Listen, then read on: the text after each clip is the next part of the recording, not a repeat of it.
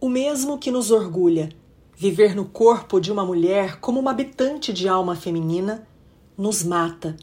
Não está fácil viver, mulher. Se grito é alto demais, se calo-me, fui rendida. Arrisco em tudo e nesse emaranhado seguimos numa desconstrução construtiva que cansa, exaure, alucina. Mas é preciso estar sã, linda, leve, solta. Mas antes, viva. É preciso estar viva num mundo de moer mulheres. Rita Durigan, 3 de março de 2023. Agora segue o fio publicado no Instagram do Intervozes, Coletivo Brasil de Comunicação Social, a influência da mídia na violência contra a mulher no Brasil, sete dados alarmantes. Segundo dados do Alto Comissariado das Nações Unidas, o Brasil ocupa o quinto lugar no ranking da violência contra a mulher. E temos uma das mídias que mais ataca os direitos humanos, incentiva a violência, propaga o discurso de ódio e o machismo. Mulheres negras são as maiores vítimas do feminicídio e as que mais sofrem com desigualdade social, segundo dados do SaferNet. O discurso precede o ato. Elas também são as maiores vítimas de discurso de ódio na internet. Em cada 10 homicídios contra trans no mundo, quatro ocorrem no Brasil. O Brasil é o país que mais mata pessoas trans e travestis no mundo, segundo o levantamento da ONG Transgender.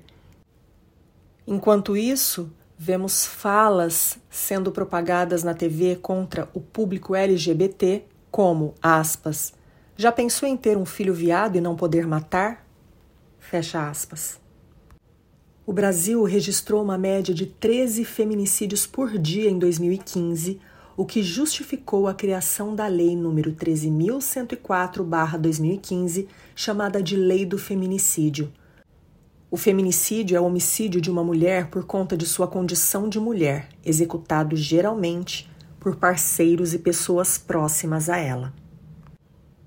Segundo o mapa da violência, ocorreram mais de 60 mil estupros no Brasil somente no ano de 2017. Enquanto isso, sem nenhum constrangimento, apresentadores ameaçam metralhar deputada em programa. Abre aspas. Você não tem o que fazer, minha filha. Vá lavar roupa do teu marido, a cueca dele. Tinha que eliminar esses loucos. Não dá para pegar uma metralhadora, não? Fecha aspas.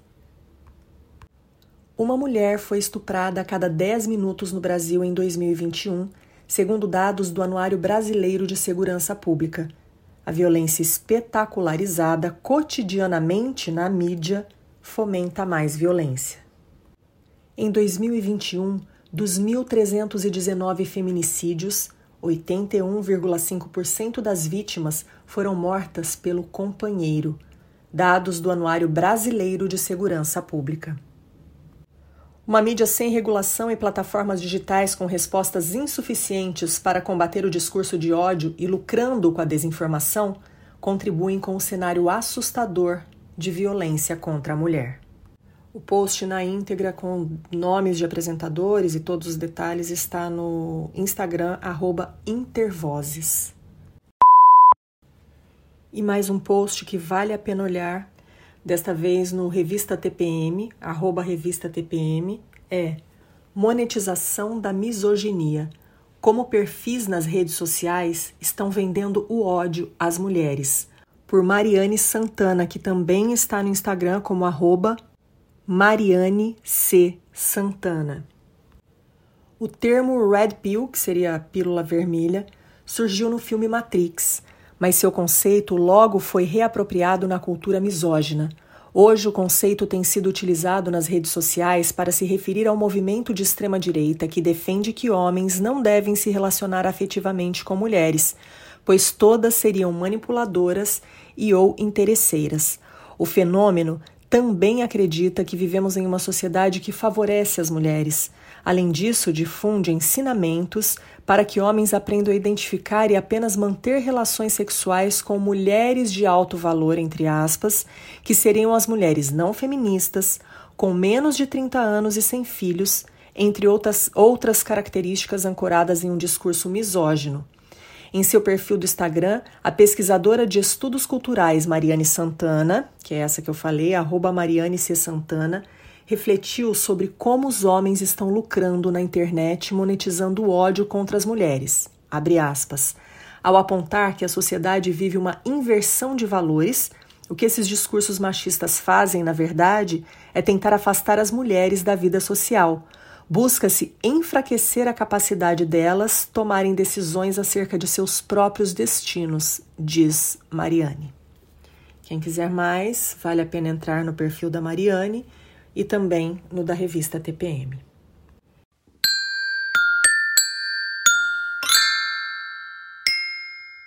Criar com amor. Criar com afeto. Criar com alegria. Criar, Criar com asas. Cena 1. Eu sou a Júlia. Eu a Paola. E, e nossa mãe é a Pati Juliane do Criar com Asas. Cena 2. Eu sou a Constância. E eu sou o Bernardo. E, e nossa mãe é Dedé Lovitch do Criar com Asas. Cena 3. Oi, eu sou Valentina e eu sou filha da Rita do Criar com Asas. Episódio 52 As várias camadas do silenciamento. Bloco 1 é preciso escalar as falas para o coletivo. Olá, bem-vindos, bem-vindas, bem-vindas a esse podcast. Tudo bem, Paty? Tudo bem, Dedé? Olá. Oi. Tudo bem, gente? Tudo bem. Tanta, aliás, bem não tá, né? Tem tanta coisa acontecendo que a gente quase silenciou e não veio fazer nada aqui hoje, porque quer dizer, não dá nem para fazer graça com isso, porque é tão sério isso, mas tem tanta notícia é, rolando na mídia, né, sobre silenciamentos e, e a gente tem refletido sobre isso ao longo aí, né, dos últimos dias, é, pensado muito sobre é, quais são os silenciamentos que, que passam pela gente e que a gente também passa e repassa, né? É, ao longo da vida, ao longo dos dias, no nosso cotidiano. Sim. Pensei se eu pegava um vinho, se eu pegava um copo de Campari, mas eu nem sei, não, não, não, sou familiar Deus com me... Campari. Ah, não sou familiar, não sei do que se trata. Ouvi essa palavra por aí, falei, gente, será que estão voltando, né, a bebida? Mas parece que a coisa é séria também para variar, né? Achei, falei, será que é alguma campanha para voltar a bebida? Mas Nunca fui de Campari, pelo visto não de devo continuar não sendo. Não, é que se te Melhor. oferecerem uma cerveja, você tem que falar que você só toma Campari. Então, você não pode ficar aceitando cerveja de pessoas estranhas, sabe? Senão você vai mostrar a sua Como fraqueza, assim? Rita. Mulher pode tomar cerveja, André? Nossa, é, é mesmo. É, Dedé, né? pode? É mesmo, gente. Tem essa questão. Então. Nossa, não é meio eu, vulgar isso, né? Eu sou. É Gilead que a gente vive, é Gilead. Como é que fala o nome? É Gilead. É, é Gilead. É eu, sou me, eu sou meio tia chata, eu não gosto de ficar rindo dessas coisas, não. Eu fico pé da vida, eu acho sério, eu acho que a gente tem que ficar dando palestrinha, mas a gente já viu que também palestrinha não resolve, né? Não, não resolve. Não tem e, jeito. E, e, no meio disso tudo, eu fico pensando é, o que de tudo isso é silenciamento, né? Quando eu não tenho mais nem vontade de rir disso, eu tô, é um silenciamento que eu tô. Eu não sei, gente, eu tô perdida. Parece que o silenciamento começa a ser uma coisa meio automática, né?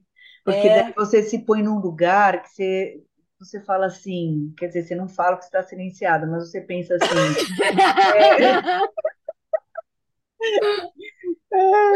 eu vou colocar no mudo aqui para você explicar. Peraí, Dé, vou colocar no mudo aqui. É. Deixa, eu te Deixa ele explicar, Pronto. porque para mim não tem silenciamento de mulher, não. Não tem. Não, porque às vezes a gente pensa, né? a gente pensa assim, ah, nem vou falar, porque isso daí já está enchendo o saco. Sabe essa coisa assim? Esse silenciamento que já fica assim entre nós, mas não só entre nós mulheres, na sociedade no geral. A gente prefere ficar quieto, não falar, não se intrometer. Tanto que aquela aquele ditado, né, antigo, que hoje em dia tá louco, é, em briga de marido e mulher não se mete a colher. Então, tipo assim, ó, quietinho todo mundo, não pode se intrometer, não pode falar. Então, é um silenciamento da sociedade com relação à violência. É, independente de quem seja, porque também, né, quando a gente começa a dar nome às, a, a, aos, a esses desencontros, né, que a gente fala, ah, foi a Maria que fez isso com o João, foi a, o, o José que fez isso com a Fátima. A gente começa a dar nome nessas coisas. É, eu acho que é, são problemas que afetam tanto a gente e que quando a gente dá nomes, a gente personifica e parece que distancia um pouco. É, Para ser mais precisa, eu falo também de, de pessoas que têm bastante influência nas redes sociais e que acabam. Poder. Oi. Não, é só que só para a gente deixar o que você quis dizer, porque a gente falou bastante sobre isso. Não é que você distan personifique e distancia, você joga o foco para uma pessoa exclusiva, né? Isso. Uma, duas ou três que seja, e aí você segue aí o, o teu fio falando sobre as Isso. pessoas de, de mídia, então você joga o foco e para de olhar o que está acontecendo ao redor você passa a demonizar uma pessoa. Não estou falando que não, né, se é demônio, se é santo, o que que é. Volta lá Isso. no episódio anterior do Exu, lá o final que a Paty leu, que eu acho que fala bem. O veneno vira remédio, o remédio vira veneno. Mas você passa a demonizar uma pessoa e a tua, tua luta vira é, é, crucificar aquela pessoa. E aí você Isso. esquece de toda a luta, mas aí continua, principalmente com pessoas, né, Isso, famosas. isso, com influencers, com atrizes, com jornalistas. Então, você, atores, você acaba personificando aquilo e, e fica, parece que aquilo é particular e que não acontece com mais ninguém e que a briga e a luta é só dessas pessoas. E daí a gente só fica de fora tomando partido. Ah, eu sou mulher, vou tomar partido da mulher. Ah, mas é porque eu sou homem, eu sei também como que são as coisas. E aí você fica só tomando partido. E o problema que realmente interessa, a problematização do fato, não acontece. Então, é, onde que eu quero chegar com isso? Eu quero chegar que a gente tem os nossos problemas pessoais, temos sim, com nomes e sobrenomes, temos sim. Mas se a gente realmente quer que alguma coisa mude, a gente tem que atingir todo mundo. E para atingir todo mundo, a gente não precisa, não vou nem falar não pode, mas a gente não precisa personificar. Então, é, esses fatos, né, que têm acontecido, principalmente com, com mulheres que, que tentam silenciá-las, né? Isso acaba acontecendo muito porque foi muito personificado, né? Foram dados nomes, foram dados fatos muito pessoais e não foi se falado da questão em si, porque a questão aqui, igual a gente conversou ontem ou antes de ontem, é, é a nossa sociedade falida, né, gente? Onde essa família não dá certo e quando quebra essa família piorou. Daí que não dá certo mesmo. Então, é, a gente tem que focar nisso. Eu acho. É, o que vocês, vocês têm algo a falar. Não, só deixar claro que é muito diferente do silenciamento que a gente está falando aqui. Eu tenho medo da gente cair é, nessa ideia de dar a sensação que a gente está falando que tem que silenciar. É o contrário. A gente tem que falar e cada vez mais, mas tomar cuidado para não focar no caso específico. É É isso, é isso. disso que a gente está falando, né? É isso. é exatamente.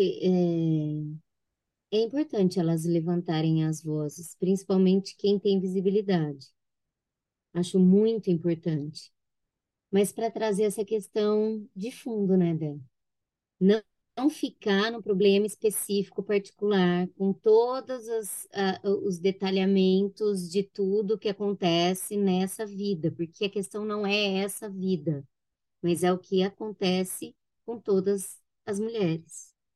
Então, é importante elas realmente se colocarem, porque elas têm voz, né? Quando a gente diz voz, elas têm visibilidade, que muitas não conseguem, né? Não são ouvidas mesmo, de verdade, nem se quiserem, né? Então, elas possibilitam que essas questões venham à tona e que a gente possa discuti-las, mas a maneira como a gente faz, muitas vezes, não é, é a efetiva, a que pode gerar consequências positivas para todos. E se isso não acontece, não leva a lugar nenhum. É exatamente o que você falou. Porque daí nós estamos falando de vidas das pessoas e vira uma grande fofoca, um grande programa de audiência ou uma coisa midiática. E não é essa questão, né? É, é levantar e trazer o assunto para reflexão, para o debate e, quem sabe, para alguma mudança, né? Acho que é isso, é isso que a gente acredita. Mudança na forma de comunicação também, né? Que a gente fica sempre preso é, a esses lados, né? Ou é um lado ou é outro. É, é como se a nossa vida fosse sempre uma dicotomia. Sempre tivesse esses dois lados. Como se a vida não fosse plural. Como se as situações, os problemas, as próprias soluções não fossem plurais. Mas sem uma conversa, a gente não enxerga nenhuma pluralidade, a gente só fica no nosso, no nosso, no nosso, no nosso. E a gente quer ter razão acabou. Claro que muitas coisas envolvem nessa vontade de ter razão. Muitas vezes envolve um cansaço, uma decepção, um desespero, é, um, uma falta de compreensão. Tudo isso traz a esse um lado só. Claro, sou eu que estou passando por tudo isso. Né? E aí vem de novo o perigo da personificação daquilo e, da, e dos fatos hum, detalhados especificamente naquela vida, naquelas vidas. Você descola, você descola aquele problema de um, de um geral, de um coletivo. Então parece que, ah, tá bom, então o problema é seu agora. Eu vou até repostar o que você disse, ou até mais ele não é mais o meu problema. Eu, eu digo isso porque eu tenho percebido muito, muito isso, quando, principalmente quando as mulheres, que nós sempre, né, as que mais passamos por isso, quando a gente tem uma, uma separação e a gente vai contar para alguém, eu já falei isso, né? Não sei se eu falei no podcast ou só para vocês a pessoa ela começa a escutar, mas chega uma hora ela fica meio cansada daquela história, sabe? Porque ela é tão sua que você não consegue atingir. E para atingir, ela tem que ser de todos. Eu não sei se eu estou sendo clara, eu, mas. Eu acho que tem uma coisa que é muito importante a gente bater nessa tecla aqui, que é uma coisa que está me, me angustiando um pouco, que fique claro. A gente também não está dizendo que as mulheres não têm que falar. E claro que você fala e você parte do seu princípio, da sua história, né? Quando você vai falar. E não é porque você tem visibilidade ou você não tem visibilidade que você vai deixar de falar sobre a sua história.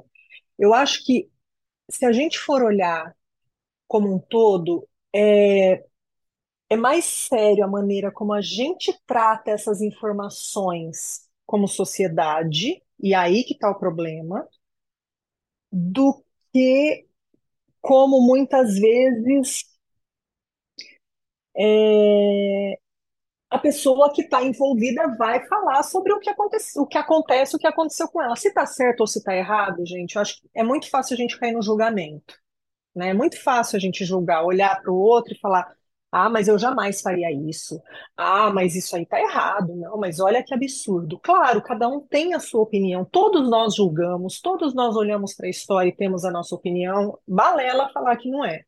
Uhum. Mas eu acho que, como sociedade, a gente perde sempre a mão, a gente se apega a pequenos fatos e picuinhas, e, e, que, e essa coisa de querer tomar partido. Primeiro, se tem violência, tá errado. Ponto. Acabou. Tem violência, tá errado. Tem uma pessoa violentada, uma pessoa que agrediu? Tem uma pessoa violentada, uma pessoa que agrediu. É, é fácil olhar para uma história que está num jornal, numa revista e, e chegar a essa conclusão? Não. Mas existem outros meios. Então, eu acho que é muito importante que a gente deixe claro aqui que a gente está exatamente indo contra os silenciamentos, mas que muitas vezes o grande barulho é o maior silenciador do que precisa ser dito. Isso. Acho que é isso que, que a gente tem que estar atenta sempre, sempre, sempre. Né? A gente se viu em conversas que a gente teve sobre isso, momentos que você não sabe, que aí você vai, você fala, e você para, e você olha para trás, e você olha para frente, e você fala: caramba, eu me peguei nisso, olha como isso me fez pensar isso. A gente está em várias armadilhas, a gente vive num campo minado. A gente vive num campo minado. É e está muito difícil viver assim. E a gente está falando do nosso lugar de privilégio, lembrando disso de novo. Porque quando você pega, a gente até falou, né, dessa semana, a gente falou da Maria Carolina de Jesus, é, que para quem não sabe é autora do, do é Carolina Maria de Jesus, né? Sempre Carolina Maria de Jesus. dela. Carolina Maria de Jesus, do Diário de uma Favelada, que ela tem uma questão lá, e vou dar spoiler, se você não leu o livro, leia, porque esse livro é essencial. É, ela fala de uma. Ela tem um, um, um, o pai de uma das filhas dela, porque ela tem três filhos. É, o pai da mais nova é uma pessoa conhecida, é uma pessoa. E ela fala que ela não pode falar o nome dele. E ela não fala o nome dele ao longo do livro. Assim, o cara não dá o dinheiro para ela, ela pega o único dinheiro que ela poderia usar para dar comida, para comprar, fazer a comida das crianças e vai lá para buscar o dinheiro. E o cara não deixou o dinheiro, aquelas coisas que a gente já conhece e até o final do livro ela não fala. E eu falo isso porque tem até uma personagem lá engraçada, que é uma vizinha que ela não gosta, que ela se desentende, e que a vizinha fala que não é para pôr ela para ela é, ser citada no livro, e ela cita o nome da vizinha, os tanto de filhos que ela tem, o marido dela deixa claro quem é aquela vizinha. Quem viveu ali sabe que essa é a vizinha, né? Mas esse marido, e aí a gente ficou conversando, né, Dé? Por que, que ela não fala? Que ela não entrega a ele? porque talvez essa fosse a única moeda de troca para ela ter o que dar de comer para essa filha. A gente não sabe, a gente julga que seja isso. Mas assim, a gente está sempre preso em armadilhas. Sempre, sempre, sempre. E a gente não sabe como sair disso, porque a gente é consumido pelo que a gente lê, pelo que a gente vê, pela nossa história, por tudo que foi plantado na gente, por todos os silenciamentos que a gente sofreu a vida inteira desde que a gente nasceu. Sim, exatamente. Exatamente. E é, é essa é a questão. É esse o ponto que a gente tem que discutir. Está tudo errado. Mas como que a gente vai chegar no, no momento de uma transformação, de uma mudança? A gente precisa falar sobre isso. A gente não precisa falar de, de, de caso tal, de caso Y. A gente precisa falar do que acontece frequentemente com as mulheres, o que acontece frequentemente com as crianças. Então, se a gente não falar, isso vai continuar acontecendo. E é esse o caso. Não, sabe, não adianta eu ficar aqui falando do meu problema sabe, assim, pessoal, mas eu posso falar do meu problema como sendo um caso geral, onde todas as mulheres passam. Então, é, a gente tem que falar sobre isso, a gente precisa resolver. Eu acho que a palavra é essa, é resolver. Não dá mais para viver assim. No cansaço, viver no nervoso, viver na fome, que muitas mulheres passam por isso, sim, porque não conseguem trazer o alimento necessário para sua casa, porque ela é sozinha e ela tem três, quatro filhos, que seja um. Então, é, a gente precisa mudar isso.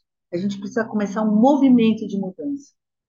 Não sei se a gente consegue, né? Mas a gente precisa começar esse movimento, porque talvez outras pessoas consigam. A partir do momento que todo mundo tem a ideia e a consciência do que realmente acontece com essas mulheres que vivem sozinhas. Nós já vivemos sozinhas, independente de estar com um parceiro ou não. Né? Isso já é fato. Todo mundo, todas as mulheres que estão escutando sabem o que eu estou falando. Né? Entendedoras entenderão. É, mas, putz, é, é muito dureza, viu? Mas eu acho que a gente para a gente não se estender muito também nessa questão, acho que a gente pode ir para o nosso segundo bloco, porque a gente também conversou muito sobre isso, e eu acabei falando agora também, né, que a gente esquece um pouco das crianças, né? Porque a gente quer ver o benefício da mãe, o benefício do pai, o benefício de sei lá o quê, só que em nome das crianças, a gente pensa nos benefícios dos adultos. Em nome das crianças, a gente pensa nas nossas é, coisas que interessam. Esqueci a palavra. Então, em nome do benefício das crianças, um juiz chega para você e fala: então, aqui a, gente pensa no bem-estar da criança. Mas cadê a criança? Cadê nessa conversa toda? O juiz nem sabe quem é minha criança. Nunca viu. Ele vai se basear em quê? Claro, ele tem que se basear na lei. Mas será que isso não é um silenciamento? Será que a gente não está silenciando nossas crianças? Mas eu vou chamar a hora do jabá e daí a gente vai conversar um pouquinho sobre isso.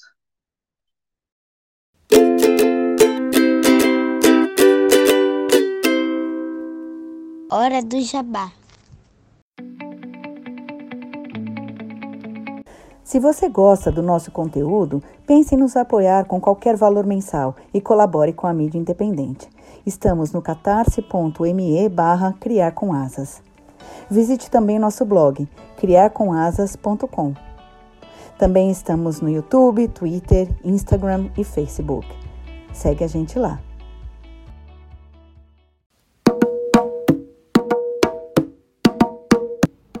Bloco 2 O silenciamento também das crianças. Então, essa questão de silenciamento, é, seja das mulheres, e disso que a gente estava falando, de, de nomear ou não, enfim, da forma como a gente encara esses problemas e também do silenciamento das crianças, acho que a grande questão é que os diálogos eles ficam rasos, né? O debate é raso, como tudo hoje que a gente vive. É uma notícia atrás da outra e a gente vira especialista das notícias que estão aparecendo e debatendo os nomes e debatendo o que é certo, o que é errado, isso e aquilo, e de repente chega outra, e chega outra, e chega outra pior, e a gente não se aprofunda em nada, e a gente não reflete direito sobre nada e sobre o que realmente importa. Então, daí a gente fica falando de um, de outro, daquilo, disso, e não vai no que realmente interessa. Na profundidade dessa violência contra as mulheres, contra as crianças, esse silenciamento, e como isso acontece, de que maneira, e enfim, e continua acontecendo, né? Então, o que me chama muito atenção é que são mulheres que a gente considera de um Como a gente disse, assim, é, é, são, é, existe lugares sociais aí, né, privilegiados, elas têm essa, essa, essa visibilidade, mas também são mulheres que são consideradas mulheres modernas, né, mulheres empoderadas ou qualquer coisa, e de repente quando vem à tona uma questão dessa, assusta até. E por que assusta? Porque a gente abafa também, né? Porque, porque elas, elas não passam por isso. Todas as mulheres passam, em alguma medida. Então, isso também é, faz eu pensar um pouco quando vem essas questões de nomear essas mulheres, assim, quando eu olho para elas, eu já olho para outro lugar também. Mas isso também é um debate que a gente tem que aprofundar, né? Que empoderamento é esse? Que mulheres são essas? Mas isso dá pano para manga e muita reflexão.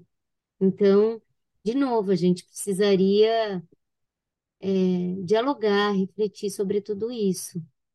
E as crianças no meio disso, né? Daí, quando você fala do silenciamento das crianças, é nítido, é nítido que todas as vezes que existe um embate ou alguma questão, ninguém escuta as crianças, ninguém sabe o que elas pensam, ninguém quer saber, não interessa.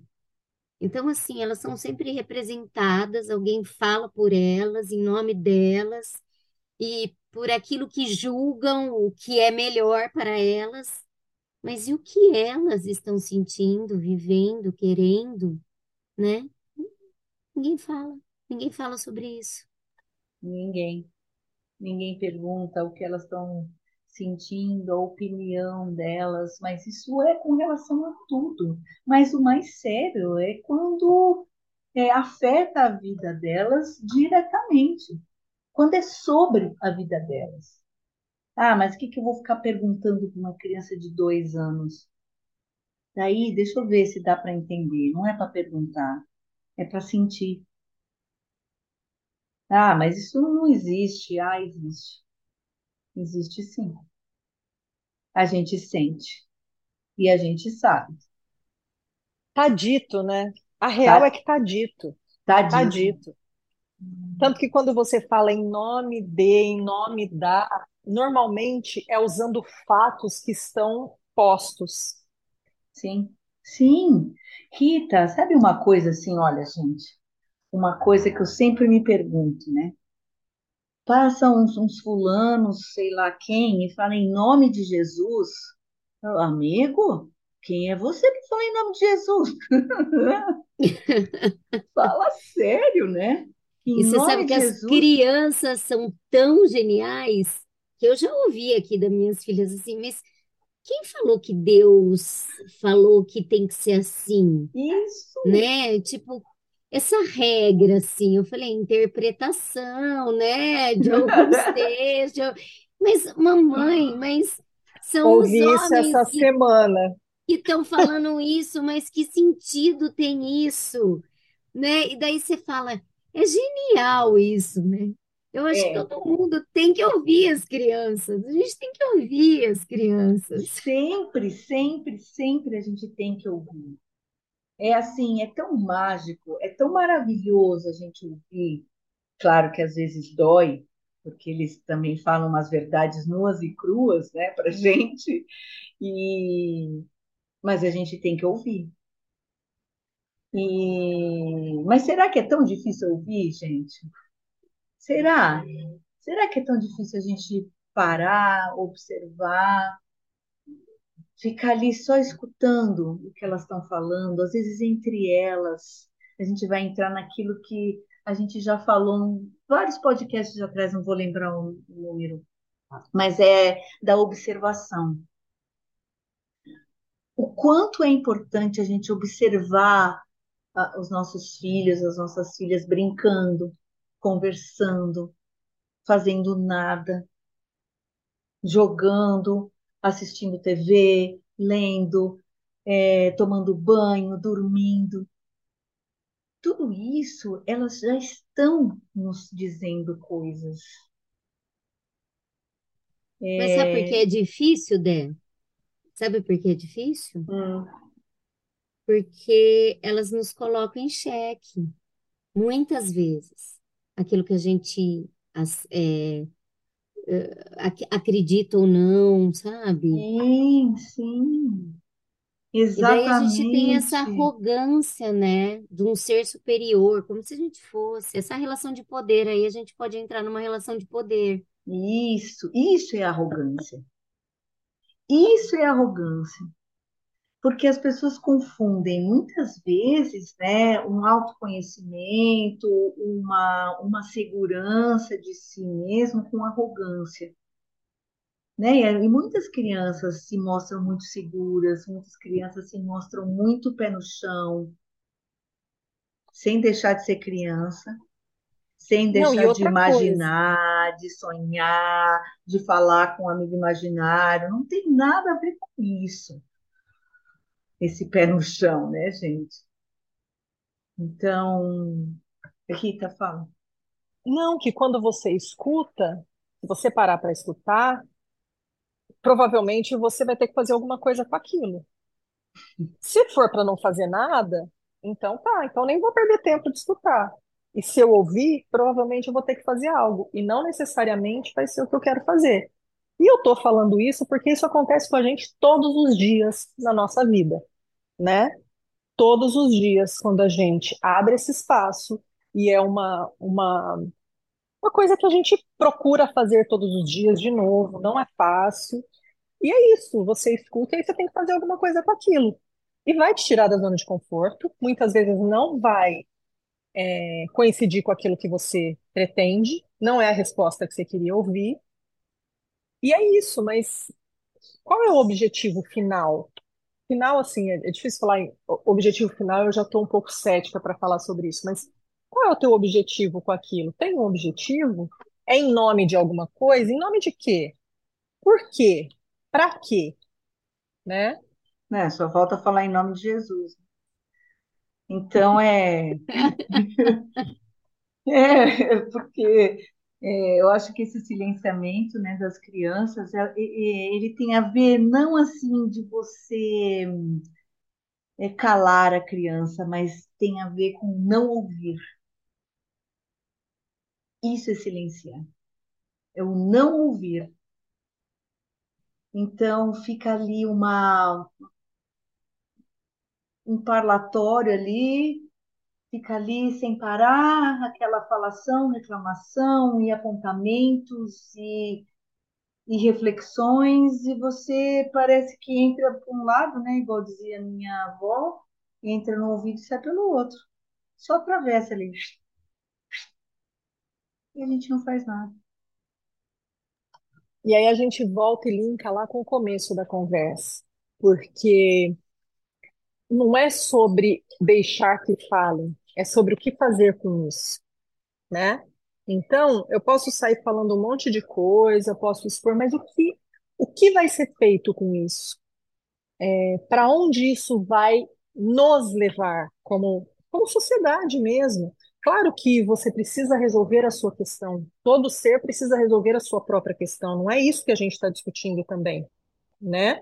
A gente vai discutir nossas questões, mas existem questões que são coletivas, que a gente vê se repetir todos os dias, que todo dia você sabe de uma história, que todo dia você, não só na imprensa, né? Porque cada dia mais a gente sabe de histórias próximas da gente. É, então esse deixa de ser um problema só meu.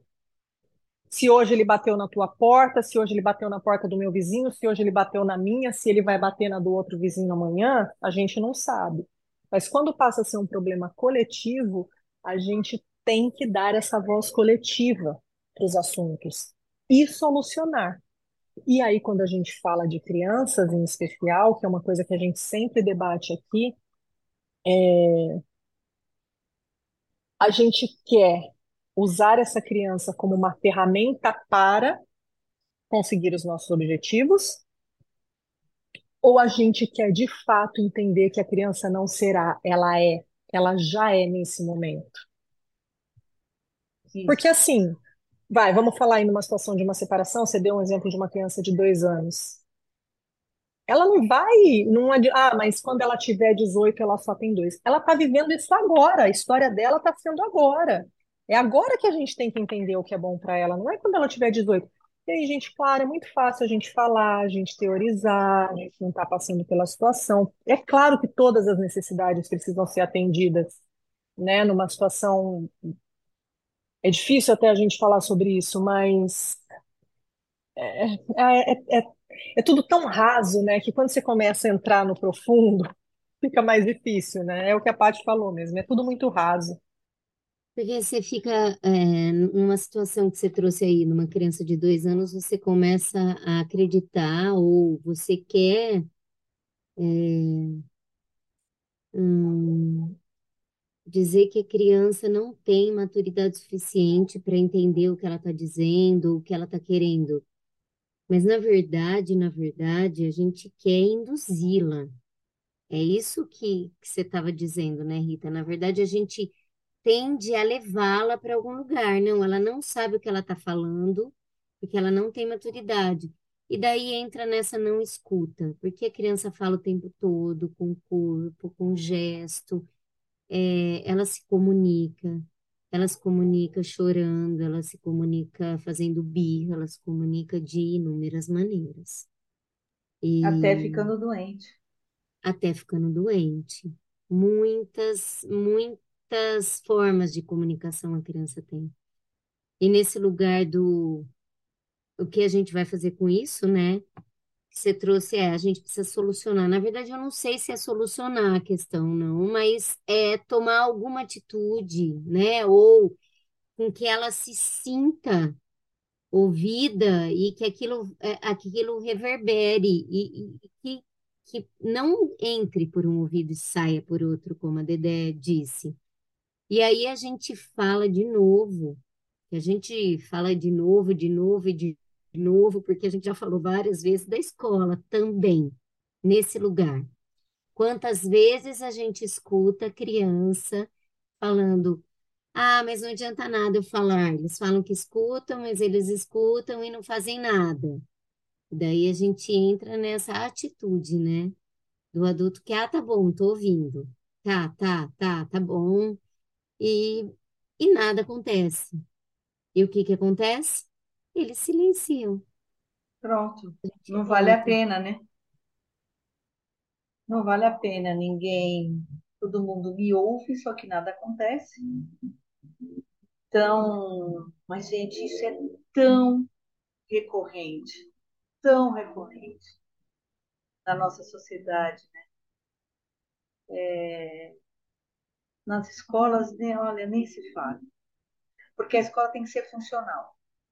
Para a escola ser funcional, as regras têm que vir de cima, né? Vamos falar assim dos adultos, porque os adultos que sabem fazer regras, né? Então, é, tem que vir de cima, fazer as regras, e as crianças têm que obedecer. Acabou. É isso que é escola. Sabe, não adianta a gente trazer milhares de temas para debater com as crianças, porque eles precisam aprender a debater, a ter um pensamento crítico sobre é, as chuvas de São Sebastião, o terremoto lá na Turquia, ou os juros altos, mais altos do mundo no Brasil. O que, que adianta tudo isso se eles não conseguem opinar nas regras da própria comunidade. Se eles não são ouvidos de uma forma ativa, né, onde eles recebam pelo menos uma resposta assim: não conseguimos fazer isso que vocês querem. Por isso, por isso, por isso. Pronto. Existe esse movimento, né, Dé? Porque eles fazem, eles questionam. Muito ora, é, eles questionam parque, eles questionam quadra, se bola pode, Tudo. se não pode. Eles estão questionando, eles estão querendo saber por que, que aquilo faz sentido ou se não faz sentido. Isso, né? isso. Por que, que eu estou eu... aprendendo isso? Por que, que a gente tem isso? Por que a gente fica tantas horas aqui, porque a gente tem tão pouca educação física, né? Que é coisa, um tema super. Porque a gente tem tão pouco, por que, que a gente vai tão pouco na sala de artes? Por que, que não pode usar quadra mais vezes? Poxa, esse negócio da quadra, gente, é tão estranho, né, Pati? Não sei, Rita, se aí também é assim, gente. É um negócio de quadra que não pode usar quadra e que a quadra daí regula a quadra. Regula a tal da quadra. É, é que aqui eles vão muito mais para fora, né? É, inclusive só quando tá extremo frio, mas assim, se não tá chovendo, provavelmente eles vão para fora. Tem muito isso aqui. Mas é da cultura, né? A gente já falou sobre isso, de ocupar parque. Como tem muito, dias muito frios, é, qualquer solzinho a, a, vai todo mundo para rua, né? Sim. Então, eu não sei se tem da quadra, vou até questionar, mas acho que não, nunca foi uma questão. Questiona-se talvez gente, de estar mais fora, mas não... Aqui a gente não culpa o fora. A escola não culpa o fora, né? Não vai para fora. Não, é muito aqui... pouco, é muito Nossa, pouco. Paty, mas também é ocupar o fora é uma loucura aqui. É uma loucura. Como que você vai levar a criança para fora da escola? Não, isso daí, olha. Ah, e, e aí elas vão sendo cada vez mais silenciadas, cada vez mais silenciadas, por mais que elas gritem, por mais que elas gritem. E tudo isso, gente, a gente entrou nessa discussão aqui, nós três, essa semana, pelos fatos, né, que a gente contou lá no primeiro bloco, que a gente discutiu lá no primeiro bloco. Mas a nossa questão principal, como sempre, são as crianças. E quando não se tem diálogo entre adultos, quem sofre essa consequência? Os adultos? É, também. Mas, em primeiro lugar, são as crianças. Uma coisa que eu sempre gosto de falar é assim: aquela criança que tem um pai e uma mãe, para ela pouco importa Às vezes importa muito. Onde essa mãe mora, onde esse pai mora, porque a família dela é o pai e a mãe. O núcleo familiar dela, por mais que ela não more com a mãe ou não more com o pai, para ela, o núcleo familiar dela é o pai e a mãe. Uma criança de seis anos com os pais separados, ela vai desenhar a família na escola, quem vocês pensam que ela vai desenhar? Ela vai desenhar o pai e a mãe. E muitas vezes o pai e a mãe de mãos dadas. Nossa, parece tão clichê isso que eu estou falando, né? Mas, ó, prestem atenção. Se vocês estão. Quem está ouvindo aqui a gente, adultos que estão separados, que estão com os parceiros, que Reparem nisso, como que as crianças fazem esses desenhos. Então, a gente prega tanto a tal da família, a gente prega tanto, mas a gente não faz nada para essa família funcionar. E eu não estou falando da família que mora todo mundo junto numa casa. Estou falando da família real. Porque se você é pai, mãe, você não, não dá para você se livrar disso. Por mais que você fuja. E você não está falando da mulher também, que se submete a tudo para preservar uma família Não! que não está é, minimamente é, sustentada, né? de- assim. Isso, isso. Mas, Paty, às vezes essa mulher se submete porque ela sabe que fora disso é pior ainda. Olha a situação que é a nossa sociedade. É Sim. essa discussão que a gente tem que fazer. Sim. É, é nesse nível que a gente tem que chegar. E não dá para a gente ficar discutindo aqui no podcast. Eu acho que a gente sempre joga uma Porque semente, Dé, né? é, porque Dé, essa profundidade de família que você diz também. Porque quando a gente solta o família, né? Que família você está dizendo? Porque quando a gente fala sobre se manter em nome dessa família ou para sustentar uma família, é, é o cuidado que a gente tem que ter com isso também hoje.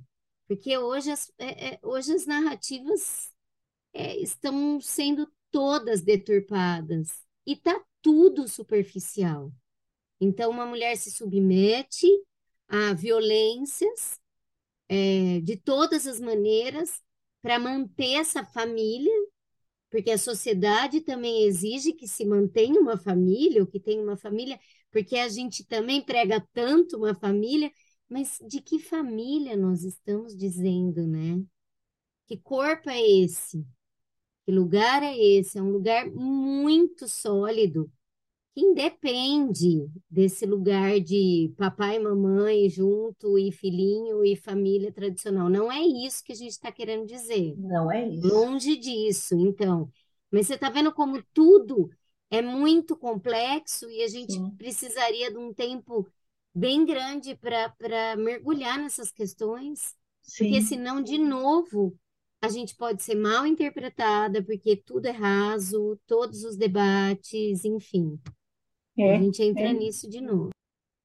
Não, e tanto que somos em três, temos três pensamentos diferentes, vivências, experiências diferentes. E olha, muitas vezes a gente a gente até recebe algumas alguns feedbacks assim, ah, eu acho que eu concordei com você, é, concordei com a Rita. Então a pessoa já começa a pegar um, um lado, né? Já começa, só falta uma torcida, né? Uma torcida organizada. E isso que a gente nem. A gente tem muita coisa em comum. Então a gente. A gente debate o caso, mas a gente debate entre nós, a gente traz ideias, mas tipo de debater e, e se contradizer mesmo acontece pouco. E mesmo assim, né, tem ali o Fla-Flu. Gente, é, é, de novo a dicotomia. Então, essa família é muito além dessa, mas é essa também. É essa que mora na mesma casa, que tem pai, mãe, filho, mas é daquela também onde mãe mora num lugar, pai mora em outro, mãe já tem outro relacionamento, pai tem outro relacionamento ou não, e tem vó, e tem tia, tem tudo no meio. E será que todas essas pessoas pensam realmente nas crianças? É, gente, isso é uma pergunta para mim, para você, para Rita, para Pati, para todo mundo. Estamos como sociedade pensando nas crianças quando a gente joga tudo nas mãos da justiça, por exemplo? E acho que a gente tem que ficar com essa reflexão mesmo, e, e eu vou um pouco além, é olhar para o nosso dia a dia dentro de casa com os nossos filhos. Quantos silenciamentos a gente provoca dentro de casa só porque a gente quer que as coisas sejam mais fáceis ou sejam do jeito que a gente é ou como disseram para a gente que deveria ser? Quantas vezes por dia a gente silencia os nossos filhos e as pessoas que estão com a gente? Quantas vezes por dia a gente se permite ser silenciado? Acho que a gente pode terminar com essa reflexão. É, a gente se permite ser silenciada, talvez seja meio pesado, mas a gente se silencia, e aí, seja por qual motivo for. Vou começar per com a minha dica aqui. Permitindo Fala, ou não, né? Permitindo é. ou não. É, às vezes a gente silencia por cansaço, ou porque a gente realmente permite, ou porque a gente nem percebe que está silenciando, mas tem, acho que cada uma aí pode encontrar vários, né? É, vou deixar a dica o Diário de uma Favelada, da Carolina Maria de Jesus, de novo.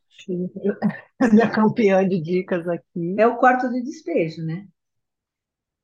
É o quarto de despejo. É quarto de despejo, Diário de uma Favelada. Isso, Obrigada, Dé, isso mesmo.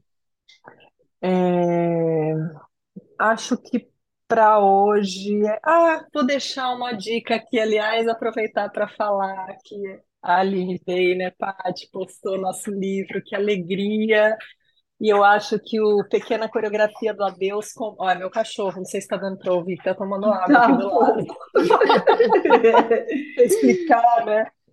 É, o Pequena Coreografia do Adeus, que é o, o, o, último livro da, da Aline Bake, assim, eu sou fãzaça, fiquei tão emocionada, Paty, quando eu vi que ela postou nosso livro, elogiou, coisa linda, coisa leiam, linda, Aline, coisa linda. Leiam, leiam Aline, leiam essa fonte. Ela, leiam Aline. Tem o peso do pássaro morto, que também é incrível, Pequena Coreografia do Adeus é, é para você dançar junto e vai te incomodar e vai te abraçar tudo ao mesmo tempo.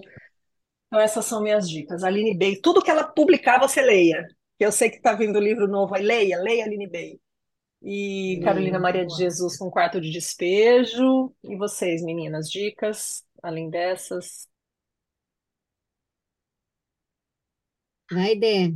Eu, eu vou ler um negócio. Lê. Então, tá, então vou ler. Ressurreição de Maria. Maria renasceu em Chiapas.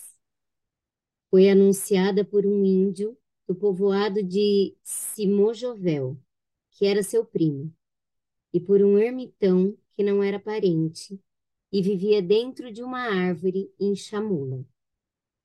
E no povoado de Santa Marta, Chalotepec, Dominica Lopes estava colhendo milho quando a viu. A mãe de Jesus pediu a ela que erguesse uma ermida, porque estava cansada de dormir na montanha. Dominique fez o que ela pediu. Mas poucos dias depois, veio o bispo e levou Dominica, Maria e todos os seus peregrinos para a cadeia. Então Maria escapou da cadeia e foi para o povoado de Cancuque e falou através da boca de uma menina que também se chamava Maria. Os maias nunca esqueceram o que ela disse. Falou na língua deles e com uma vozinha rouca mandou que as mulheres não se negassem aos desejos de seus corpos, porque ela se alegrava com isso. Que as mulheres que quisessem tornassem a se casar com outros maridos, porque não eram bons os casamentos que tinham sido feitos pelos padres espanhóis, e que estava cumprida a profecia de sacudir o jugo e restaurar as terras e a liberdade, e que já não existia tributo, nem rei, nem bispo, nem alcalde.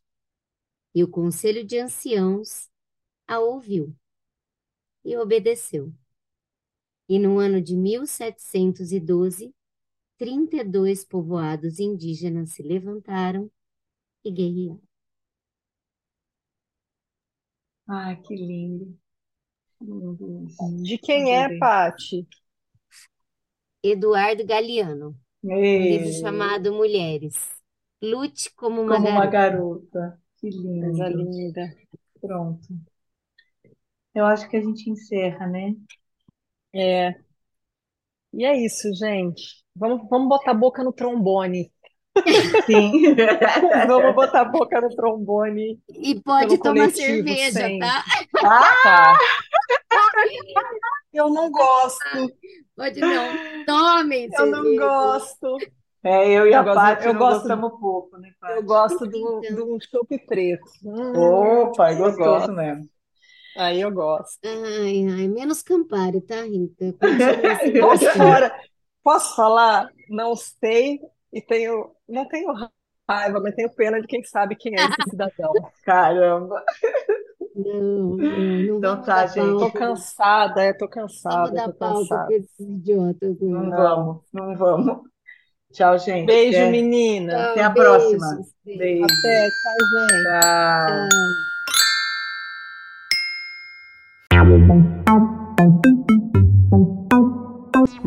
Vinhetas, Julie e Paola. Vozes da introdução, Bernardo, Constance, Júlia, Paola e Valentina. Mandalas e avatares, Constance. Edição, Dedé Lovitch.